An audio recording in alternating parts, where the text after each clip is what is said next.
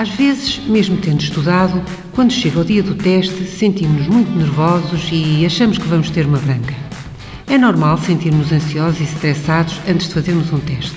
Um bocadinho de nervosismo até nos pode ajudar a estar alerta e prontos para fazer um teste com o máximo de atenção. Mas o que podemos fazer para controlar a ansiedade que sentimos quando temos que fazer um teste?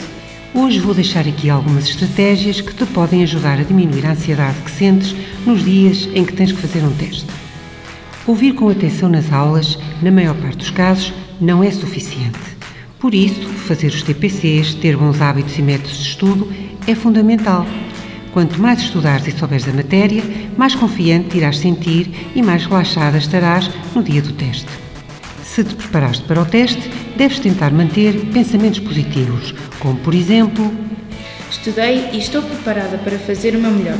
Vai correr bem enviar mensagens negativas e pessimistas a ti próprio, do tipo: Nunca fui boa a fazer testes. Corre-me sempre tudo mal. Estou tramada se tenho negativa neste teste. Pensamentos deste tipo só vão aumentar a tua ansiedade. Por isso, será melhor pensares: Eu estudei e trabalhei muito para este teste. Eu consigo, eu sou inteligente. Para te ajudar a reduzir a ansiedade, é também importante, no dia do teste, chegares a horas ou com alguma antecedência. E, quando o teste estiver a ser distribuído, respirar fundo várias vezes, tentando ficar concentrado apenas em respirar fundo, sem pensar em mais nada, pode também ajudar-te a ficar mais calmo.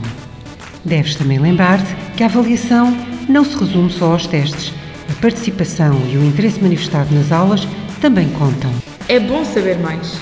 Para bem escolher, para bem agir. Poderás encontrar estas e outras orientações no site escolasaudavelmente.pt, o espaço informativo da responsabilidade da Ordem dos Psicólogos Portugueses, vocacionado para a promoção da saúde em meio escolar.